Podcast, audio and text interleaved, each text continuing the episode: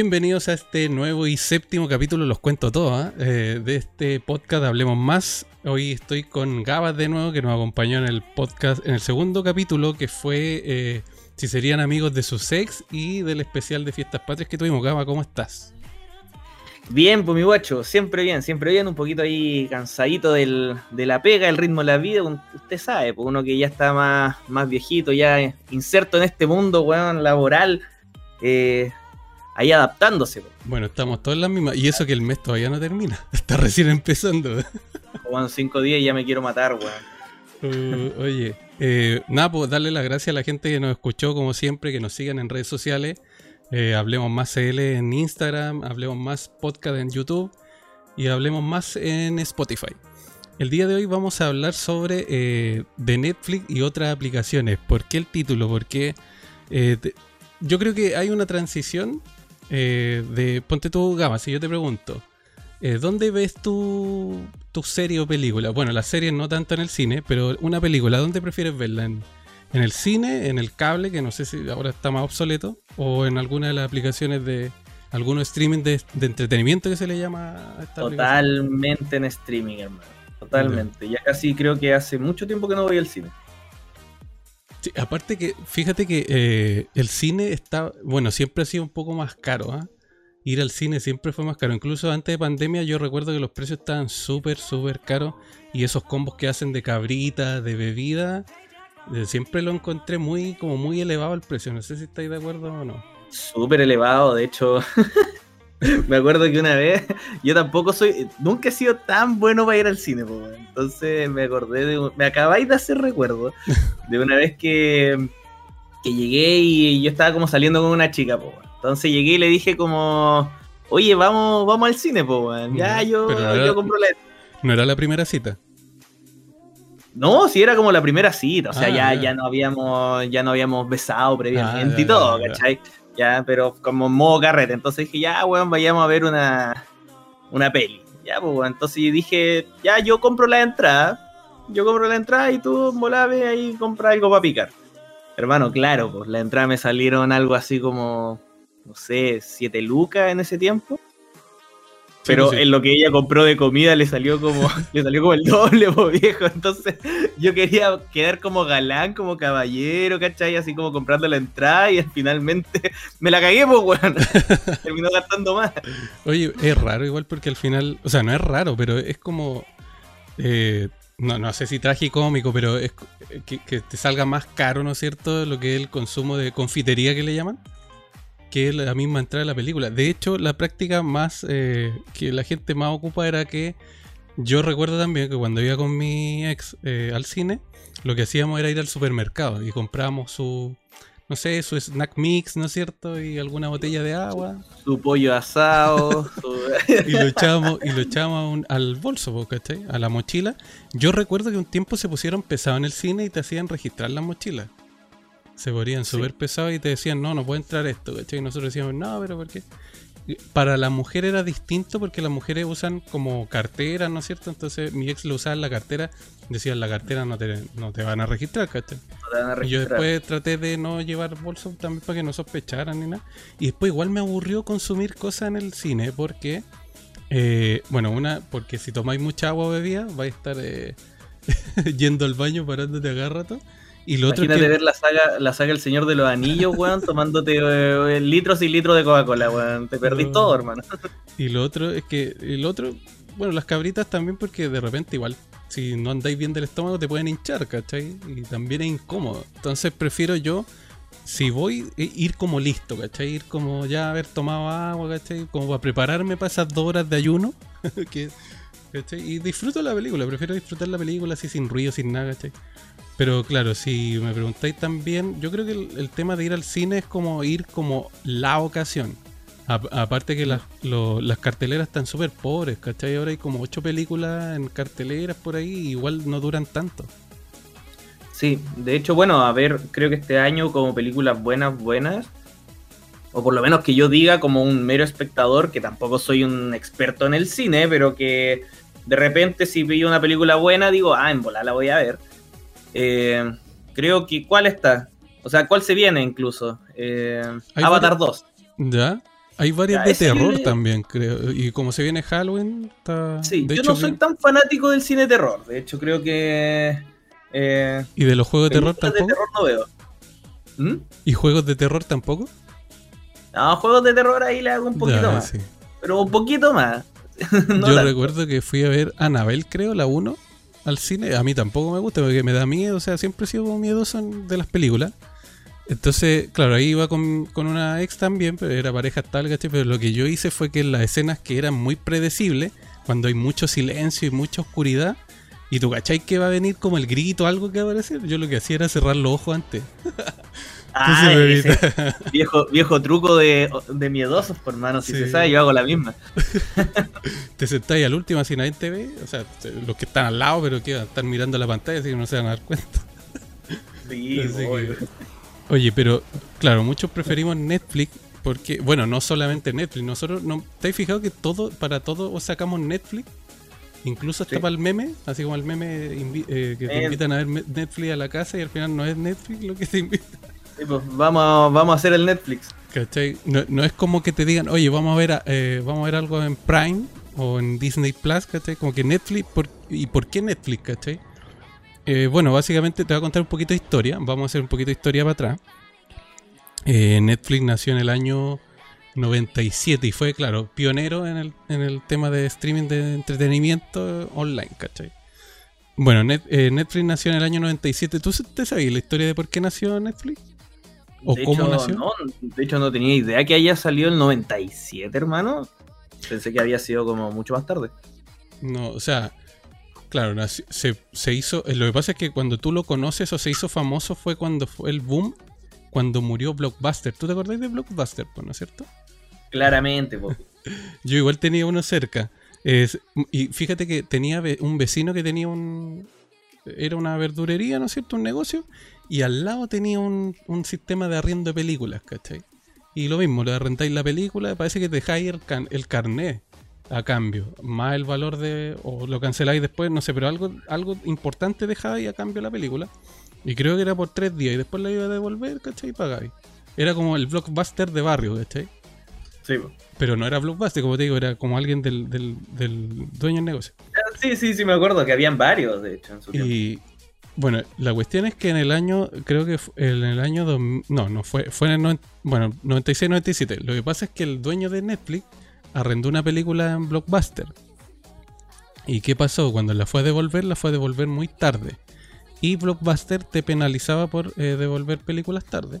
Y creo que le cobraron 40 dólares, que bueno, actualmente son como 40 mil pesos, pero en ese tiempo de haber sido más, yo creo. ¿O no? ¿O menos?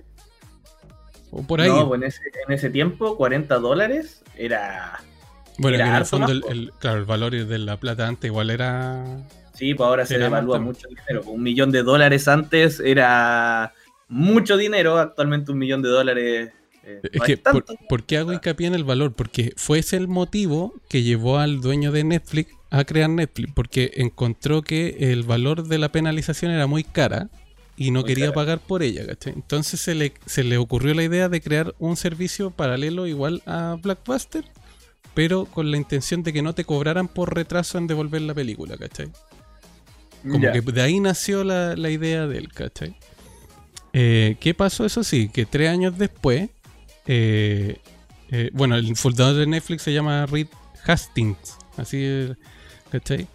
buscó al CEO de Blockbuster para la idea de cómo fusionarse, ¿cachai? O sea, él decía, oye, yo te ofrezco el tema de... Porque él también quería ser pionero en el sentido de cómo el arriendo de película, el plus de él era que los clientes o los usuarios no fueran al local a rentar las películas, sino que eh, te las llevaran a la casa, una especie de despacho a domicilio, ¿cachai? Tú pedí por internet, por correo, pedí tal película y te la iban a dejar a la casa, ¿cachai? Y después no sé, no sé cómo era el tema de devolución, pues, ¿cachai? No sé si tú igual tenías que ir a dejarla o ellos, yo creo que parece que lo tenías que ir a dejar, nunca dejaron claro eso. Pero el hecho de que tú lo pidieras es como hacer una compra por internet y el despacho es como, ¿cachai? Eh, la mente tiburón que tenía para esos años, pues, ¿cachai? Obviamente de haber tenido sus costos de envío, a lo mejor salía un poco más caro, ¿cachai? Entonces, la cuestión es que el, fundador de Netflix le, hizo, buscó al CEO de Blockbuster y le dijo, oye, te propongo este modelo de negocio. Y al CEO de Blockbuster no le llamó la atención, ¿cachai? No quiso, quiso seguir lo mismo de ellos, arrendar películas físicamente, presencialmente, cobrar por retraso, ¿cachai? Y toda la cuestión. Eh, el, el, CEO de Blockbuster se llama John, bueno, se llama eh, John Antioco, así supongo que se pronunciará. La cuestión es que rechazó la oferta. ¿Y cómo funcionan eh, las empresas? Como te digo, eh, Blockbuster por una parte era todo netamente presencial. Hay que recordar que en esos tiempos se arrendaban las películas en formato VHS. y después en, la entrada del 2000 empezaron los DVD. ¿Te acordás que ya después sí, formato sí, me acuerdo. Ya. Eh, y la diferencia es, claro, la presencialidad esa era la diferencia y que no te cobraba, eh, Netflix no te, no te, cobraba el tema del retraso, ¿cachai? Eh, ¿Qué más tenemos? Que a, inicio del 2000, eh, era, Netflix era una empresa pequeña, por eso nadie la, la, conocía, ¿cachai? Eh, ah, y también eh, Netflix funcionaba en base a suscripción, tal y cual que ahora. sí, es lo mismo que ahora por ejemplo, ya, yo me hago usuario de Netflix en los años 90 y la manera de, acceder a Netflix era, eh, tú te suscribías, no sé, 5 lucas mensuales y yo tenía derecho a arrendar todas las películas que quisieras, ¿cachai? Era ilimitado. Lo mismo que ahora, que te tenía el catálogo ahí mismo por una suscripción. Aquí, claro, era ilimitada las veces que tú podías arrendar una película y con el plus de que la solicitabas por, inter por correo y te llegaba a la casa. Te llegaba a la casa, buenísimo. Ese era el, el modelo de negocio que había, versus Blockbuster que te digo que ya era en ese tiempo era, era lo que se vivía, vos, ¿cachai? De ir presencialmente, ¿cachai? En el fondo tenías que gastar locomoción en ir a dejarla, bueno, en ir a buscar e ir a dejarla, ¿cachai? Si así funcionaba la... Sí, no, sí. De hecho, Blockbuster era, yo me acuerdo en su tiempo, era súper grande, o sea, era una empresa enorme, yo creo que multimillonaria, o sea, habían hasta en Puerto Montt en esos años, que en Puerto Montt no había nada, ¿cachai? Y, pero había un Blockbuster, pues, bueno. Y claro, pues era un blockbuster grande y era como panorama de fin de semana. Yo iba con mis papás y ellos arrendaban una película y nos decían, ya chicos, arrienden ustedes una película para verla el fin de semana. Entonces era como el panorama, yo creo que de gran parte de los chilenos también ir a estas tiendas, pues ya sea como video centers que se llamaban mm. o blockbuster. Video club creo que de repente también le llamaban una cosa así. También. Yo recuerdo haber arrendado de esa, bueno que yo era chico, me arrendaban esta, no sé, Dumbo. Eh, había una de Tommy Jerry, me acuerdo que, eh, que, al final después yo las compré. O sea, en mi casa las compraron y uno las tenía por uso propio. Lo mismo que una, un CD. De hecho, también se me viene a la mente, que lo voy a sacar ahora, el que te lo comentaba fuera de, podcast, eh, la feria del disco. Es lo mismo que pasa con Spotify. La feria del disco, que era unas tiendas como Blockbuster donde te vendían las canciones, o sea, te vendían en los cassettes de los artistas en cassette, pues, en formato cassette y después obviamente con la tecnología entrando los años 2000 llegó el CD. Y ahí lo que comentamos ahí uno iba a escuchar las canciones en estas como eran como unos personal que habían. Pero yo los conocí ya más, no eran con cassette, pues era, yo los conocí con CD ya. Yo igual los conocí con CD. Y el CD giraba. Están como pegados en la pared y tú sacáis los audífonos. Y se reproducía el tiro. Eso era lo más, eso, era loco, era como que uno tomaba la este y el CD empezaba el tiro. No tenías que apretar play, ¿cachai? Era como, como un sensor. Y bueno, fíjate que la feria del disco después se llamó Feria Mix. Aquí voy a hacer un paréntesis. ¿Y por qué se llamó Feria Mix y por qué cambiaron el nombre? Porque yo creo que se no, no es que se hayan aventurado, pero creo que supieron que el norte iba para algo más tecnológico. Y después no se concentraron solamente en la venta de cassette y discos, sino que sumaron venta de libros, de videojuegos. ¿Y qué fue lo otro que sumaron? Ah, y venta de entradas a eventos o conciertos. Mm, de hecho, por eso se llamaba Feria Ticket. Hubo un derivado que se llama Feria Ticket, que ahora era como la competencia de punto ticket. De punto ticket. Entonces mm. deberían, yo creo, si se hubiesen quedado con, con Feria Ticket, le hubiese ido bien porque ahí se hubiesen repartido los, conciertos, ¿no es cierto? Ahora la mayoría son, a menos que sea una productora independiente, ¿cachai? Pero la mayoría son de por punto ticket. Bueno, la cuestión es que e, eso fue lo que Blockbuster no hizo. No se aventuró a quizá haber innovado en ese tiempo, haberle hecho caso al, al creador de Netflix.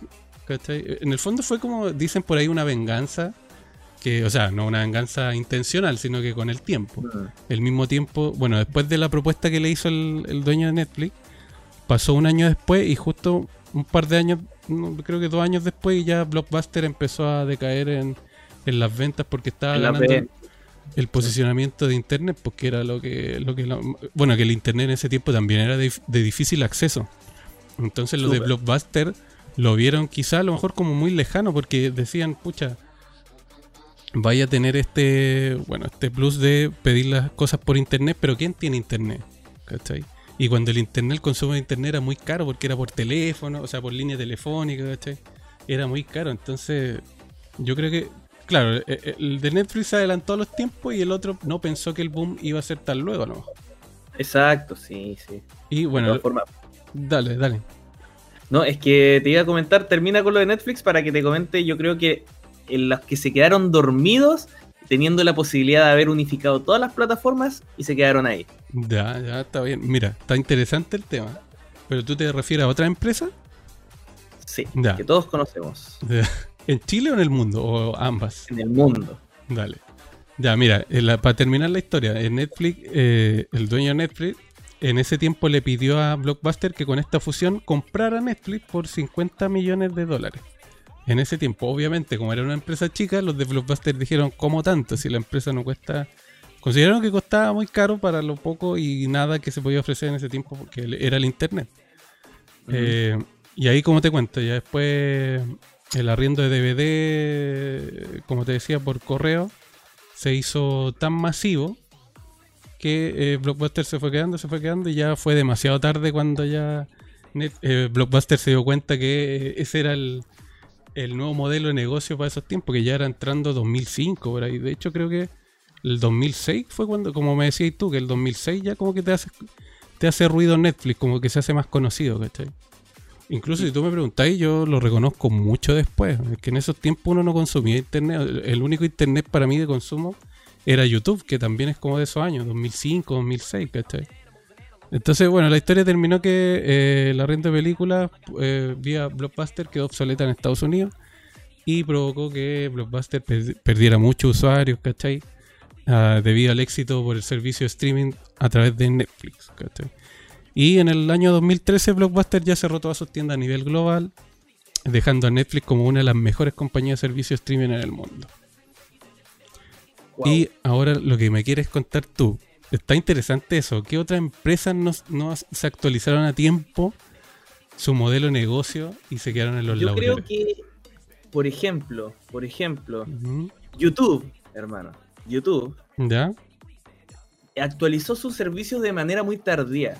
YouTube podría haber sido un Netflix que lo intentó, lo intentó ser, y también un Spotify. ¿Ya? Ahora recién está el como el YouTube Premium, que en verdad poco y nadie de gente contrata. Está el YouTube Music, que tampoco se contrata mucho. ¿Ya? Pero imagínate si YouTube hubiese despertado antes y hubiese dicho. Porque YouTube tiene toda la música la tiene toda ahí, o sea, los videoclips, eh, música, música editada, ¿cachai? Eh, música de todo tipo. Incluso más que. Incluso más que Spotify. ¿Ya? Por ejemplo, hay discos que aparecen en Spotify, pero hay versiones que son en vivo que aparecen en YouTube. ¿Ya? Si YouTube hubiese actualizado su servicio antes y te hubiese permitido escuchar música con la pantalla bloqueada, o que hubiese descargado la música, te hubiese permitido lo mismo que hace Spotify, pero en YouTube, créeme que no existiría el día de hoy Spotify, por ejemplo. No existiría.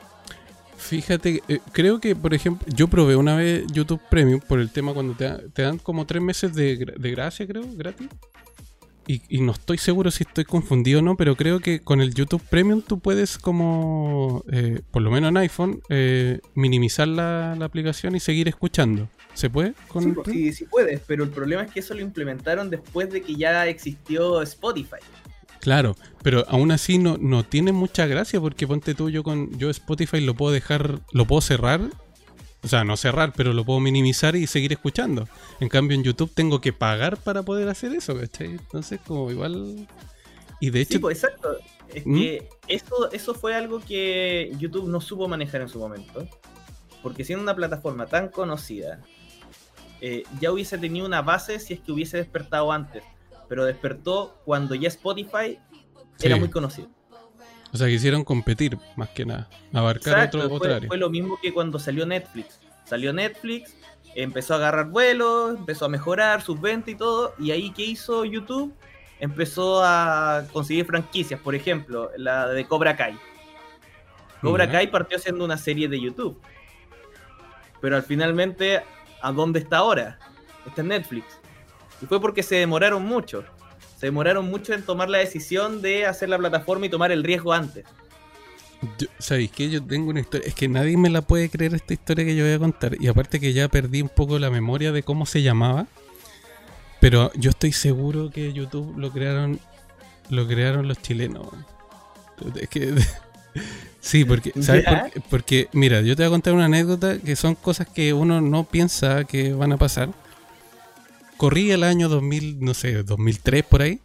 Y yo ya creo, sí, tenía internet banda ancha en el 2002 más o menos. Que igual no era tanto internet, solamente que era un internet independiente. Te ofrecían, claro, un poquito más de velocidad, pero que era independiente de la línea telefónica. El tema es que antes de que llegara YouTube, porque YouTube creo que salió el 2005 en el 2003 había una página que se llamaba, terminaba en pop, así como, no sé, videopop.cl y era .cl. Y era lo mismo que YouTube, era una página de video y de videos musicales. Y lo más raro es que cuando desapareció esa página, apareció YouTube, pues, ¿cachai? Entonces, es que por eso te digo, es, muy, es como, eh, ¿cómo se llama la otra? Daymotion, algo así, Daily Motion. Daily Motion. Una cosa, era una cosa así. Y de hecho hay una, hay otra página que es como que recopila archivos de páginas antiguas que ya no están. Ponte tú un canal de televisión que no esté en una radio y te como que te conserva un poco la página web. Puedes acceder a la página web de años atrás, ¿cachai? No sé, pues, quería ver cómo era la página de Netflix en el año 2010 y te vaya a esa página que termina en .org creo, eh, archive.org creo que entonces te vas y te sale por calendario qué, fecha queréis ver cómo era la página. Así es súper loco. Pero que ahora no me puedo acordar de, como este, te digo, como el YouTube chileno de... Yo sé que terminaba en pop. Y el logo pop era así como vintage, más o menos. Lollipop no era, sería muy raro. ¿Cuánto? ¿Wallapop? No, sí. No, pero no sé dónde. Sí, pero es que por eso te digo, muy, por eso te digo, es raro. No sería no sé, no creo que hayan comprado. Es que tampoco la historia se sabe así como que hayan dicho, bueno, y YouTube tampoco lo va a andar diciendo.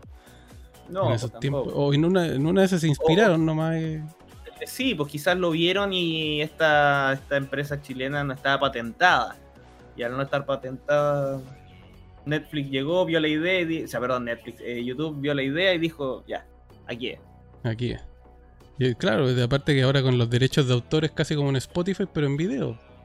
Exacto. Ah, esa es la otra ventaja. YouTube, ponte tuya. ¿Por qué yo pagaría YouTube Premium? Yo pagaría YouTube Premium. Bueno, una por la, por la publicidad, porque si a veces querías estar escuchando música y de repente te sale un anuncio, igual es como. Sí. Y lo otro es que YouTube, en YouTube encontráis versiones de canciones que en Spotify no están. Porque como que Spotify es muy cuadrado todavía, es como que tiene las versiones como originales, ¿no es cierto? Como una disquera, ¿cachai? Pero en YouTube igual podéis encontrar sus versiones así como remezcladas, ¿cachai? Entonces es como más libre. A mí, me yo hay, canciones o discos que no escucho en Spotify, sino que escucho en YouTube. Por ejemplo, no sé, el bloque depresivo. Me gusta mucho más el bloque depresivo en, el concierto que en el, en el CD, porque el CD está en Spotify, pero ahí no va. En cambio, la versión en vivo es una joyita. ¿Viste? Sí, pues sí, por eso te digo, ese es como el plus, yo creo, de YouTube, que es como que entre comillas la ayuda. Y YouTube Music es como. Es como en Spotify, pero no. Para eso pago el YouTube Premium nomás, que parece que lo incluye el, el, YouTube Music, por lo que caché, ¿sabes? Pero por eso te digo que finalmente, si es que YouTube hubiese despertado y abierto los ojos antes, tendría casi el monopolio de todo. tendría el monopolio de la música, porque lo podría haber hecho, tendría como el monopolio de la, del streaming, aunque no sé si tanto el monopolio, pero sería fuerte en el streaming, ya en el, en, como plataforma. Pero se quedó ahí y ahora, bueno, sigue siendo muy famosa y todo, pero es videos. Bueno, Gaba, yo también tengo otras empresas que no se, que, o sea, que se quedaron en el camino. Pero antes hay que contarle a nuestros auditores que se nos pausó el podcast en los 20, 4 25 minutos, que es lo que llevamos. Sí. Y seguimos hablando como, bueno, como media hora más y terminamos de grabar y después cachamos que había que no se había grabado nada. O sea, lo que pasa es que el, el OBS, el programa que ocupamos para grabar, eh, seguía contando, pero nosotros nos quedamos pegados, entonces dijimos ya, rescatamos por lo menos el audio, debe estar grabando el audio. Y claro, cuando paré la grabación, se quedó pegado en deteniendo grabación. Entonces ya tuve que controlar, suprimir y, y de ahí me di cuenta que el video llegó hasta, el hasta los 24 minutos, pero... Y ahora estamos en otro día. Yo traté de mantener mi, eh, ¿cómo se llama? Mi outfit. Tu outfit, no, yo ya no. ni, ni, me acuerdo con qué ropa andaba. Eh, así que eso, mira, otra, mire, vamos a retomar. Nos acordamos afortunadamente porque tenemos una pauta que nos guía. Eh, Gaba nos está contando el tema de que eh, YouTube hubiese sido un Spotify si hubiese sido pionero, si hubiese como leído, haber sido como eh, asertivo en lo que se venía en temas tecnológicos. Eh, y curiosamente, el primer, este capítulo lo empezamos a grabar el, el, jueves 6 de octubre, creo que fue. Y el día viernes 7 de octubre eh, se dio a conocer que Netflix va a entrenar. Eh, no sé si subiste. ¿No subiste? Ya, mira. ¿No, Que al día siguiente que grabamos. Mira, si hubiese salido este capítulo antes, hubiese sido. Pero bueno, por algo pasan las cosas. Netflix va a estrenar el 3 de noviembre eh, una serie inspirada en Blockbuster. Y se va a llamar. ¿La dure? Y se va a llamar Blockbuster, No, brígido, Mira, te voy a contar un poquito. Eh, bueno, la serie va a contar con 10 capítulos de media hora más o menos. Eh, y se va a tratar de donde el dueño del videoclub eh, con sus empleados van a tener que luchar para mantener la última y la única tienda que les queda así viva. Esta todavía sigue viva, creo, ¿no? No sé, ¿ah? Y de hecho, eh, revivieron eh, el Twitter de Blockbuster. Y ya está con verificado y todo. Y tiene como. Bueno, cuando lo había visto tenía como 300.000 seguidores, una cosa así. Y dio indicios de que iban como a volver. Tiraron unas pistas hasta que Netflix hizo oficial que iba a estrenar esta serie.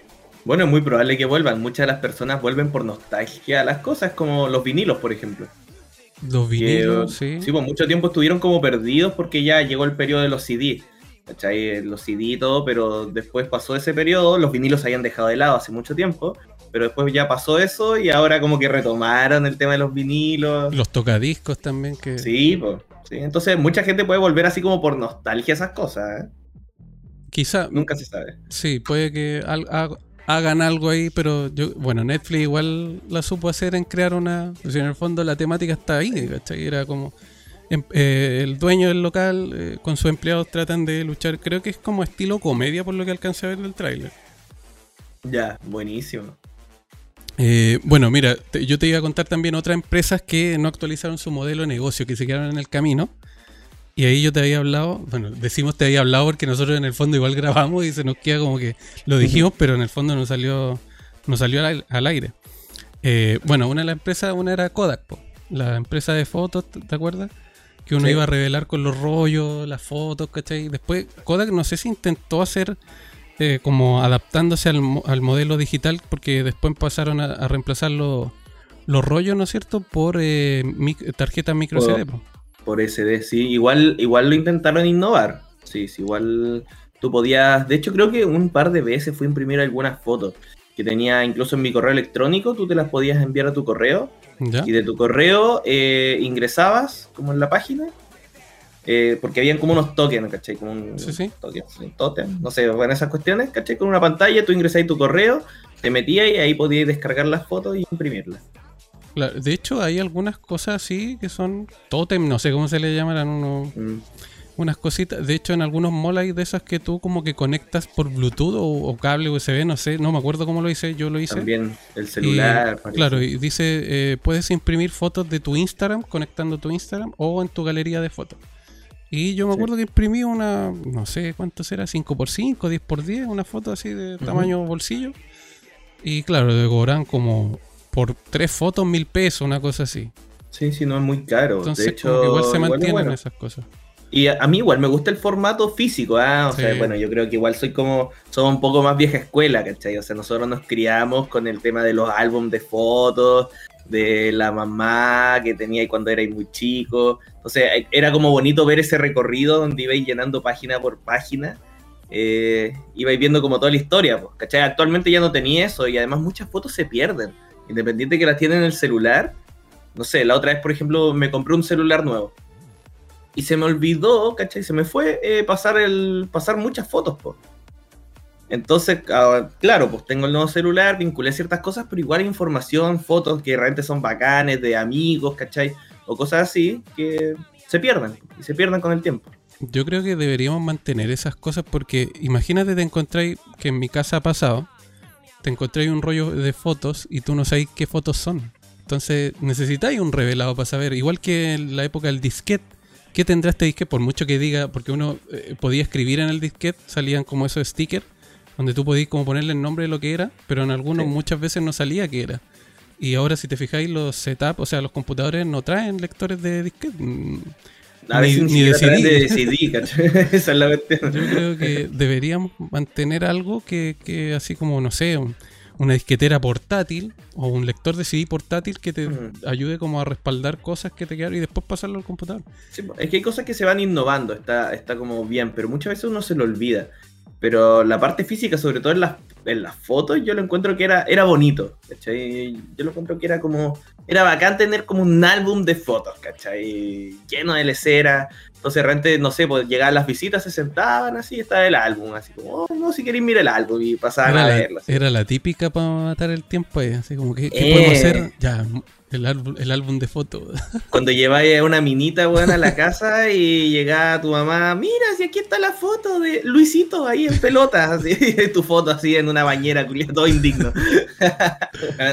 eso literal me pasó. Sí, sí, pero es como que, como que te humillan.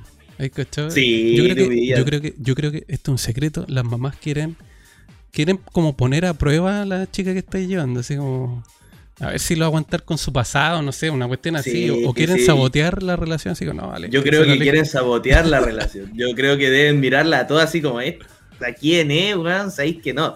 Voy a espantarlo mostrándole ahí una foto del, del Gustavo, weón, corriendo desnudo por la playa de Puerto Montt. Oye, lo otro sí, yo también soy más de físico, ponte tú, prefiero en los libros, prefiero que sea físico, que sea por el celular o de estos que son ah. como tablets bueno, si fuese de esos que son solamente para leer libros. Como el Kindle. Ese mismo. Pero, pero si fuese del celular o una tablet, no porque me distrae. Ponte tú, imagínate, estáis leyendo ahí, tendría que ponerlo en modo avión. Pero estáis leyendo y te llega una notificación y te vaya a responder, ¿cachai? No. Sí, a mí, sí, yo pienso exactamente lo mismo. Mira, de hecho estaba la otra vez pensando cómo en comprarme un Kindle, porque eh, sí, o sea, de partida a la librería es bacán tener los libros. O sea, obviamente, por ejemplo, si tienes, si eres un profesional y tienes como que demostrar que sabes, ¿cuál es el fondo eh, que tienes? ¿Cachai? ¿Cuál es el fondo, por ejemplo, de una videollamada? Generalmente es una repisa llena el libro. Imagínate solamente tuvieras un Kindle. Sería como la repisa, tremenda repisa atrás y un Kindle, así parado. ¿Cachai? No, pues entonces, según yo, tiene cosas y cosas. Igual, por ejemplo, al, a los libros físicos tú puedes ponerle post-it, ¿cachai? Puedes escribir al lado. Creo que en el Kindle tú también podéis como poner observación o comentario, pero no es lo mismo. ¿cachai? No es lo mismo. No, no es lo mismo. Claramente no. Yo me acuerdo. que. ¿Mm? Dale, dale, dale. No, no, no, que yo me acuerdo que mi hermana, como ella es mayor, cuando prestaba libros, igual como que se hacían dedicatorias. Ah, sí, pues, ¿Te, sí. que se escribían así? Hoy, si llegaste a esta parte del libro, no sé. yo, yo hasta el día de hoy pongo dedicatorias cuando regalo un libro. Ya. Con mucho cariño de Gustavo para tanto, ¿cachai?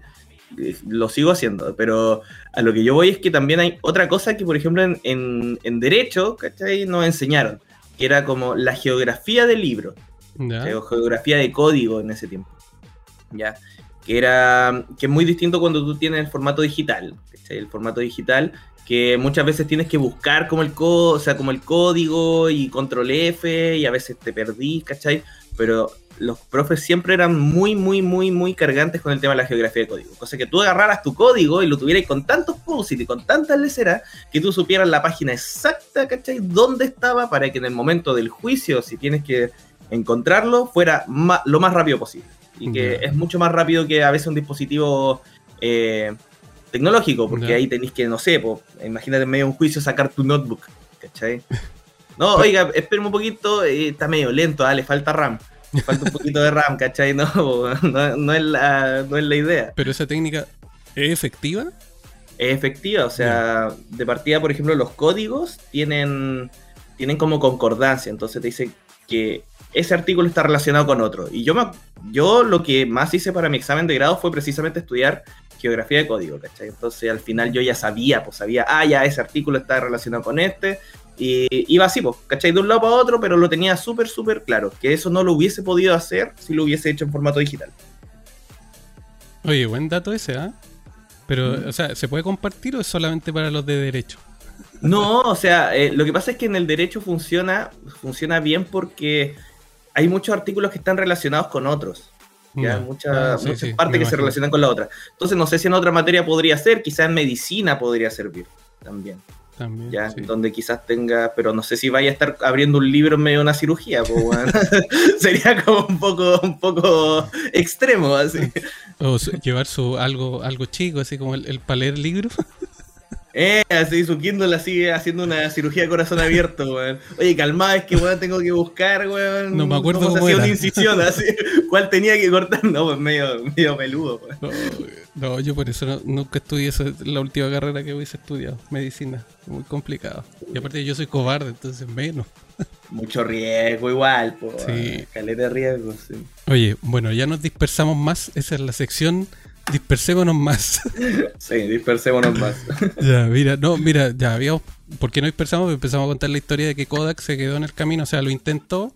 No sé si hay hoy en día locales, y si lo hay, es, básicamente de eso, de como lleva, tráenos tu, yo creo, tráenos tu rollo que te sobre y lo demás lo complementan con el tema de eh, imprime tu foto de Instagram, redes sociales, de tu galería a través del teléfono, alguna cámara digital por USB, eso. Eh, también creo que pasan los, formatos de rollo, los pasan a digital. También, sí, sí, sí. Creo que por ahí, sí, por ahí debe ir. Eh, pero sí, desconozco si existe algún Kodak por ahí, eso es lo que no... Ahí sí yo, yo sí, sí, sí existen. He visto, he visto. O a veces he visto muchas tiendas como que venden de repente, no sé. Esa que se llama Foto 123, parece que... ¿También? ¿La visto? Sí. Creo que sí, creo que sí la he visto. Pero también hay otras tiendas que realmente son como tiendas de tecnología, pero que ah. arriba en el cartel aparece también Kodak. Entonces es como un punto para que tú puedas también imprimir tus fotos. La, Mira, otra de las empresas que se quedaron en el. O sea, que hicieron el. Eh, como ese cambio, o sea, que se estancaron fue MySpace, ¿no es cierto? Cuando llegó Facebook. Y lo mismo ah, con High 5, que creo que era lo mismo, eran lo mismo, ¿cachai? MySpace y High 5 eran lo mismo, pero quedaron ahí con la llegada de Facebook. Lo mismo pasó con Hotmail y Messenger eh, que fracasaron porque llegaron Gmail y WhatsApp respectivamente. O sea, yo siempre he dicho que si Messenger lo hubiesen sabido adaptar a los dispositivos móviles, a los smartphones, yo cacho que hubiese seguido. Incluso podríamos tener lo que era el, el, el zumbido. Oh, sería. Es que el zumbido se puede hacer. Si se puede sí, pues se puede hacer. Tendría que ser como un zumbido más largo que no se, que no está en los celulares. Pues, porque el zumbido como que, te llaman es muy distinto al mensaje, al zumbido de un. Pero, pues, una notificación. Pero si se puede hacer. El zumbido, acuérdate que el propósito era el sonido y que la pantalla se te moviera, ¿no es cierto? Que vibrara. Ya, pues. Pones un sonido y una vibración y listo.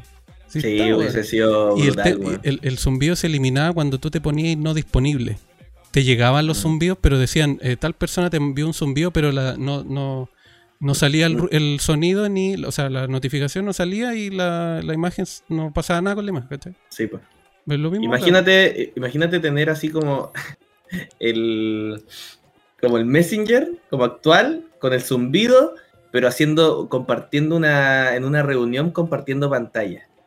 Y que te manden un zumbido y se te mueva toda la pantalla. Eso sí estaría loco. Eso estaría terrible loco. Siendo una presentación súper seria. loco. Sí, yo creo que sí. ¿eh? Yo creo que quizás sí, es que vuelve la con este mismo ánimo de la nostalgia, como volver a lo, al pasado, en volada, ¿eh? en volada ahí Messenger se afirma de eso y, y hace Mira, yo creo que puede, puede volver más de la mano de Android que de Apple, porque Apple es más cuadrado, ¿cachai? En cambio Android es más personalizable. Y probablemente, no sé, hasta saquen como, así como esta, plantilla así, personaliza tu WhatsApp y lo pongan igual los contactos, igual que la, este monito de Messenger que era como un... Ah, sí, y, volveremos a los mismos nombres con los nick largos.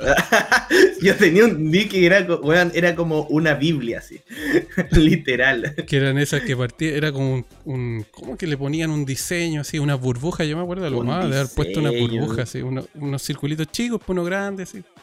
Y, le poní negrita, en negrita el nombre y en cursiva. y con color. Bye, y bueno, era una cuestión más rara, así unos nombres así. Bye Gustavitox, así una cuestión y con mayúsculas, minúsculas. Oye, te quiero, quiero hacer un paréntesis sobre estos temas, porque, bueno, en la primera parte del podcast, eh, yo te, acuerdas que te dije que había un YouTube que, que fue chileno, o sea, pionero y que se inspiraron en, en ¿ya? Bueno, hice un ejercicio mental porque de verdad que en ninguna parte lo hubiese encontrado y me acordé del nombre.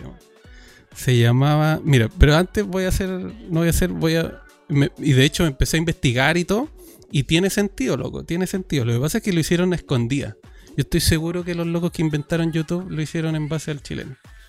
Porque coincide en tiempo. O sea, el chileno se inventó el 2004, 2005.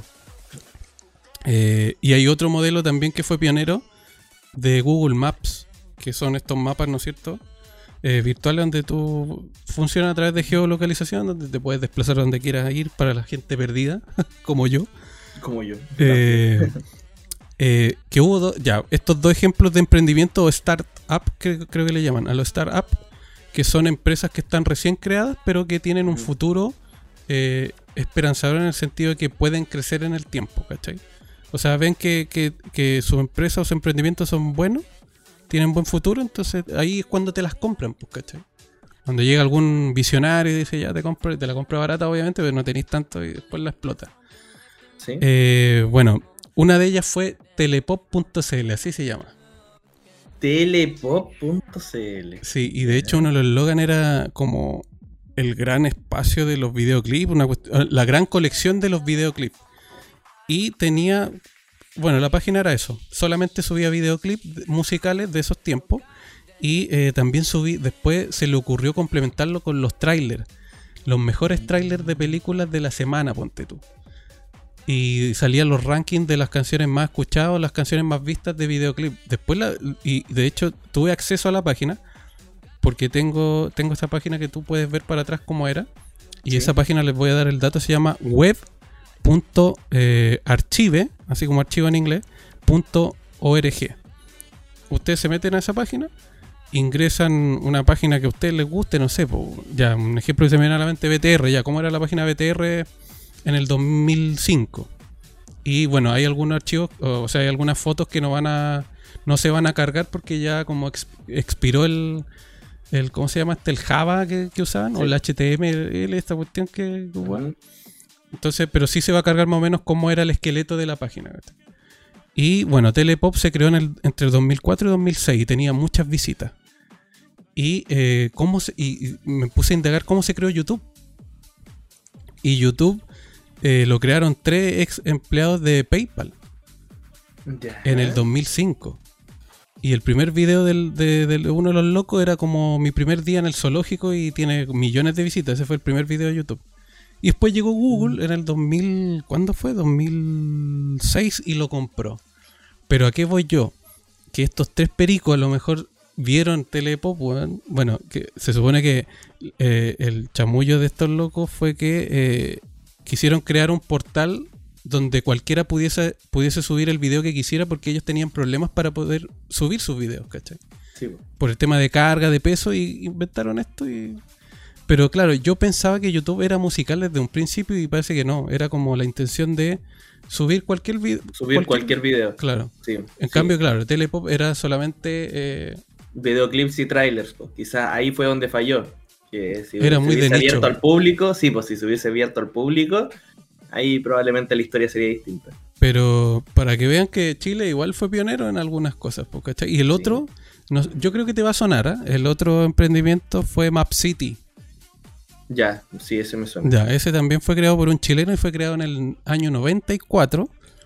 Y en el eh, eh, recién lo subió en el, a internet, lo subió en el año 98, o sea, cuatro años después.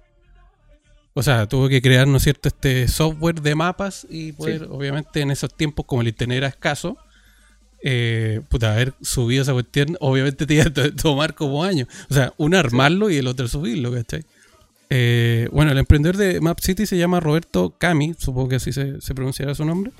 Y en el 2016 fue comprado por la empresa Equifax. Equifax quedó con el 60% de, de la propiedad, pero eh, a lo que voy yo es que, claro, como el acceso a internet era tan escaso ahí para poder adquirir, ponte tú a lo mejor para ocupar este mapa, a lo mejor necesitáis mil kilobytes para navegar. Entonces, como era tan escaso, por eso fracasaban, ¿cachai? Eran adelantados los tiempos, lo mismo que pasó con Netflix y, Blockbuster. Netflix se adelantó mucho a los tiempos, pero sí creo que Netflix supo aguantar. O sea, supo esperar a, a cuando explotara esto, cuando la gente tuviese más acceso a internet, ¿cachai? Que el consumo se llevara a internet y Blockbuster al contrario, pensó que esto se iba a demorar más a lo mejor, o, se confió mucho en el momento, que, como que esto iba a pasar quizás en 10 años más, cuando pasó en 5 años más o menos. ¿Cuál es buen dato? O sea, como para las personas que puedan estar escuchando y que tengan alguna idea, que quizás no es que su idea sea mala. Y, y por eso no aprendió, sino que simplemente es porque todavía no es el tiempo para poder plantear esa idea. Ahora, que, claro, si tú te ponías a pensar que otro emprendimiento, yo creo que ahora ya, ya. Yo creo que cualquier emprendimiento se puede llevar porque tenemos muchas herramientas tecnológicas que nos ayudan, ¿cachai? De hecho, mira, yo le voy a dar un dato si quieren me lo roban a alguien que esté en la universidad y necesita, tiene un ramo de emprendimiento, que lo hicimos en un ramo de emprendimiento cuando yo estudiaba periodismo, que nunca lo llevamos a cabo, lo aprobaron y todo. Era crear en base a una aplicación, es que el emprendimiento es muy macro. Eh, era crear baños públicos, ¿no es cierto? Pero a la vez íbamos a crear una aplicación para dónde encontrar esos baños públicos, ¿cachai? ¿Y por qué baños públicos? Porque a veces, ponte tú, cuando vayas a un centro y hacer trámites generalmente, tenéis que saber cómo ir a un local, consumir para poder acceder al baño, ¿cachai? En cambio, esto se supone que es como algo que, o ponte tú si vais a un mall, pero si te tenéis que desplazar en un lugar donde no tenéis un mall cerca o donde no tenéis locales que te presten un baño, ¿qué así? Sí. Yo, entonces ese era el modelo, crear baños públicos en base a una también geolocalización de mapa, donde te digan, sabes que aquí tenéis un baño cerca y te cuesta tanto, con tarifa incluido, Te cuesta tanto y tanto. Ah, bueno, ¿eh? Pero no, pero obviamente poder crear eso, o sea, una aplicación te cuesta millones y crear baños yo creo que en Europa, no sé si existirán, pero yo creo que en Europa se, se llevaría bien porque tienen una cultura de higiene más. De hecho, en Japón, en Japón los baños te, limpian el potito con... tiran un chorrito. Imagínate, po. O sea, yo creo que allá se puede perfectamente... Por eso te digo, no sé si será, porque no conozco Europa. Pero yo, yo creo que debe haber algo, más o menos. Lo que pasa es que hay baños públicos. Lo que pasa es que aquí en Chile ir al baño público es peor que hacer tus necesidades en medio de la calle, ¿cachai? Creo que prefiero eso entrar al baño público. Claro, preferí entrar a un baño químico.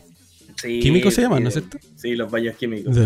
Sí, de todas maneras, entonces sí, pues claro, en Europa probablemente esas ideas son, son mucho son mucho mejores porque sí, pues tienes instalaciones preparadas, tienen más tecnología, tienen más cultura. Sí, pues no tenía ahí, no tenía un grafiti en la puerta de, la garra blanca, weón, ahí de los chunchos viejos, no, porque tenía, no están rayados, pues, apartamos de esa base, están más piolas.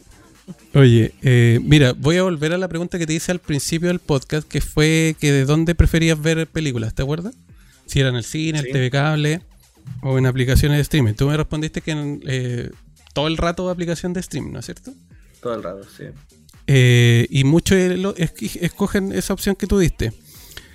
Pero si nos fijamos que tanto en el cine, en el cable y en el stream, igual te imponen la cartelera. Si en el stream igual te la imponen. Porque, claro, tú tienes el acceso, ¿no es cierto? A, ya, tú pagas la suscripción y Netflix o Prime o Disney te dice, ya, yo tengo esta película, series, qué sé. Eh, en el cine es lo mismo, solamente que eh, las carteleras duran, no sé, se renuevan cada un mes y en el cable creo que también pasa lo mismo. En el cable igual deben subsistir dos meses, algo así. El tema del cable, la diferencia es que eh, te impone el horario y no sabes cuándo la van a dar. Aunque si nos remontamos en los, años, 90 había una revista que se llamaba TV Grama y también caída de carnet. Y bueno, también en los diarios. En los diarios están las programaciones de los canales abiertos y del TV cable. Entonces igual podías como ver, anticiparte más o menos. La, ponte tú las de revista eran mensuales. Te podían dar el horario mensual. Entonces igual ahí te podías como anotar qué película, ¿che? Mm. En Netflix, si bien tú dices puedo verlo cuando quiera, como quiera, en el sentido de si en un smartphone, tablet, computador, pero si yo, ponte tú que el caso que te lo dije también en la parte que no quiero grabar, hay una película que a mí me gusta que se llama Una esposa de mentira. Sí. Y esa ya la sacaron de Netflix, de Prime creo que estuvo. No tengo dónde verla. Entonces, ¿a dónde tengo que acudir? A, la piratería, a Cuevana, Cuevana nomás. Pues, Entonces, por eso te digo, al final Netflix no es tan liberal como lo pintan. Y de hecho, también hay, eh, tenemos que ver que eh, todos eh, los contenidos tienen contratos. O sea, Netflix si quiere emitir una película de, no sé, pues de, de Warner Bros. ¿cachai? Y Warner Bros. le dice ya, ok, eh, emite nuestra película, pero ya, el tema monetario no nos vamos a meter, pero que dure, no sé, pues, que la tengas eh, tres meses. De ahí de tres meses se termina contrato y de ahí la película de Warner puede que vaya a HBO Max. Y después lo mismo, puede que continúe, renueven, y, o si no se vaya, no sé, pues a a Star Plus, ¿cachai? Es que yo creo que igual el tema va porque para gustos colores finalmente. O sea, tú puedes querer la película de cinearte más rebuscada de la historia y claro, pues puedes alegarle a Netflix que no la tiene. Pero obvio, finalmente todo esto son varios datos y no es como que Netflix tenga una película o diez películas, a diferencia del cine que pueden tener, no sé, pues siete películas en cartelera, sino que tienen, no sé, ciento y tantas, doscientas o trescientas películas que están ahí disponibles bueno, que no esté la película que justo estás buscando en ese preciso momento, ya bueno, es como, ok, mala suerte, es como gajes del oficio, pero claro, pues tengo todas estas otras gamas de películas que puedo ver. sí, en ese sentido yo creo que es mucho más liberal. es que, de, todas maneras. ¿Sabes por qué te lo digo? Porque mucha gente cuando decían, eh, ¿por qué Netflix? Y todos decían, no, es que a diferencia del cable, como que al cable le echan o sea, lo comparaban con el cable y decían, no, es que el cable me impone qué ver, a qué horas ver, ¿cachai? a veces no puedo. Igual hay, ponte tú ahora las, los cable operadoras e inventaron estos decodificadores que podías hasta grabar o dejar programado una película a tal hora, ¿cachai? Que en el fondo igual era un plus porque tú podías después, ponte tú ya, yo sabía que era le iban a dar, dejaba programado la película, se grababa, yo estaba trabajando, estudiando, y cuando volvía a la casa o cuando tuviese tiempo la veía, veía lo que grabé, ¿cachai? En el fondo. Obviamente eso no sé. Yo, eso no sé, es que ahora en la aplicación igual podéis como descargar la serie o la película y ahí obviamente la podéis ver sin datos móviles. Si ponte tú vais un viaje y tenéis mal internet, eh, lo veis ya la tenéis descargada, entonces la podéis ver cuando queráis, ¿cachai? Igual es un plus. Y Netflix también se supo defender con el tema esto que te digo que con las cadenas de producción y distribución de películas, eh, como e, te imponen eh, por cuánto tiempo el contrato tú vas a emitir la película de ellos. Porque, a ver, eh, empresa está, te dije, te nombré Warner Bros.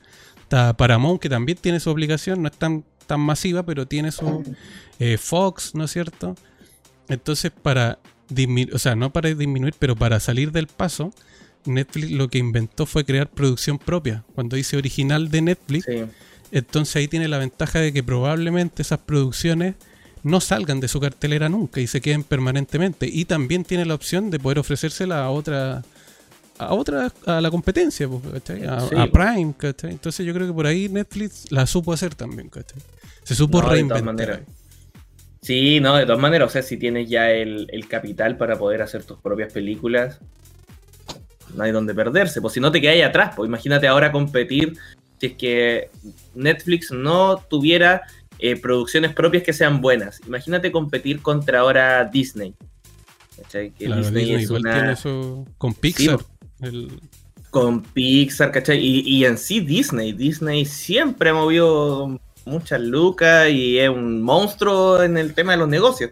Imagínate competir contra ellos, imagínate competir, competir contra Amazon, son empresas multimillonarias. O sea, Netflix ahí la jugó muy, muy bien al hacer sus propias, sus propias series.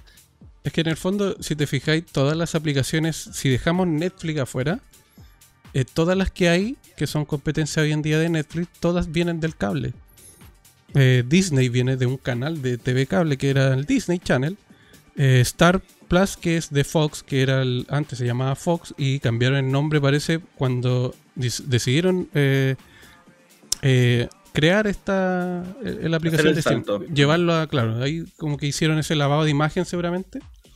Y ahora el canal Fox se llama Star. Y de ahí viene. ¿Cuál es el otro? HBO que se mantiene, HBO Max, que también viene el cable. ¿Qué otra aplicación hay? A ver, tengo Amazon Prime, creo que es como lo único que, que no sería de un de una cable operador.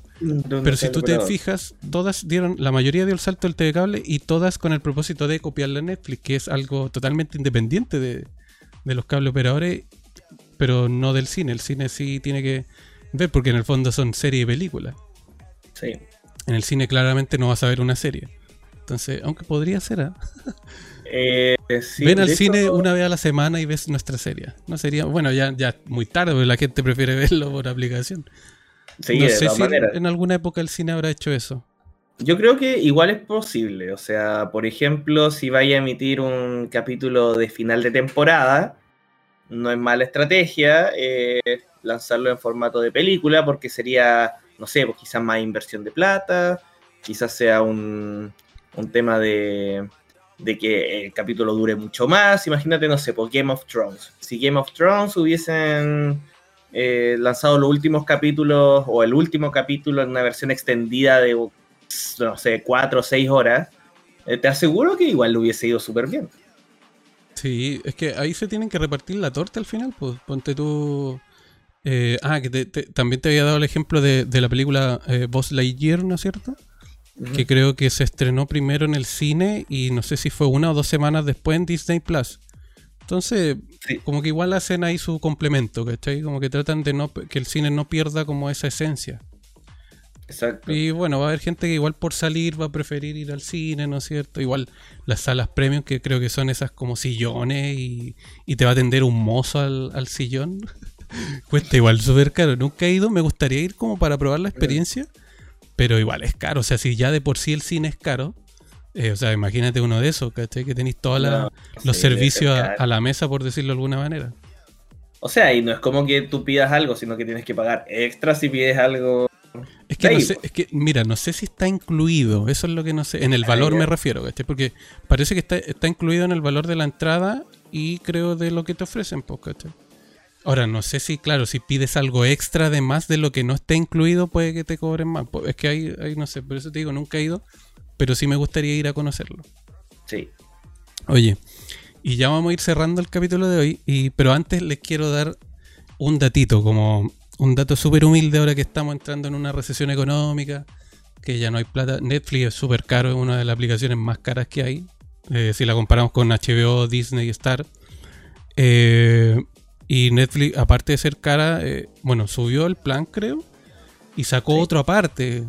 No sé si ya lo implementó o no, porque yo no tengo Netflix, entonces, pero ya de por sí Netflix es caro, eso es lo único que sé. Eh, entonces, quiero darle un dato de que, por ejemplo, si alguien de ustedes eh, tiene Netflix, qué sé yo, alguna aplicación, y su amigo no lo tienen. Entonces dice, pucha, muchas veces dicen, préstame la cuenta, y ahora creo que Netflix bloqueó eso. Po bloqueó el tema de que tú puedas como Exacto, por la localización. claro. Entonces les tengo un datito, esto lo tienen que hacer solamente en computador, porque no se puede en celular. O sea, si lo haces de un navegador, no tampoco. Tiene que saber ser en el computador. Eh, con la aplicación que estamos ocupando aquí con el GABA, que es eh, Discord. Aplicación o programa, porque en el fondo está la aplicación para celular y el programa se puede ocupar en Windows. No sé si en Mac, lo desconozco. Eh, entonces lo que tienen que hacer ustedes en su computador es descargar Discord para PC. Eh, crean su perfil, qué sé yo, se van a la herradura que está abajito, eh, que son las opciones, ¿no es cierto? De ahí de las opciones se van a los ajustes de la aplicación, al apartado avanzado, y tienen que, les van a salir dos opciones. Tienen que desactivar la opción de aceleración de hardware ustedes activan eso, les va a pedir que reinicien Discord, no, no Windows, sino que, o sea, no el computador, sino que Discord, lo abren de nuevo. Entonces, pues ustedes inician eh, su Netflix, su cuenta Netflix, qué sé yo. Y eh, en una videollamada tienen que compartir la pantalla. Y cuando comparten la pantalla van a poder compartir eh, lo que están viendo, que en el fondo va a ser Netflix, Prime, Disney. lo vimos la otra vez con la con la Lemony que nos estuvo acompañando en algunos podcasts. Eh, una vez quisimos ver algo y no nos dejaba, nos salían los, se escuchaba y nos salían los subtítulos, pero no se veía. Y como que buscamos en Google así súper rápido. Y eso fue todo lo que hicimos. Como que desactivamos ah, eso.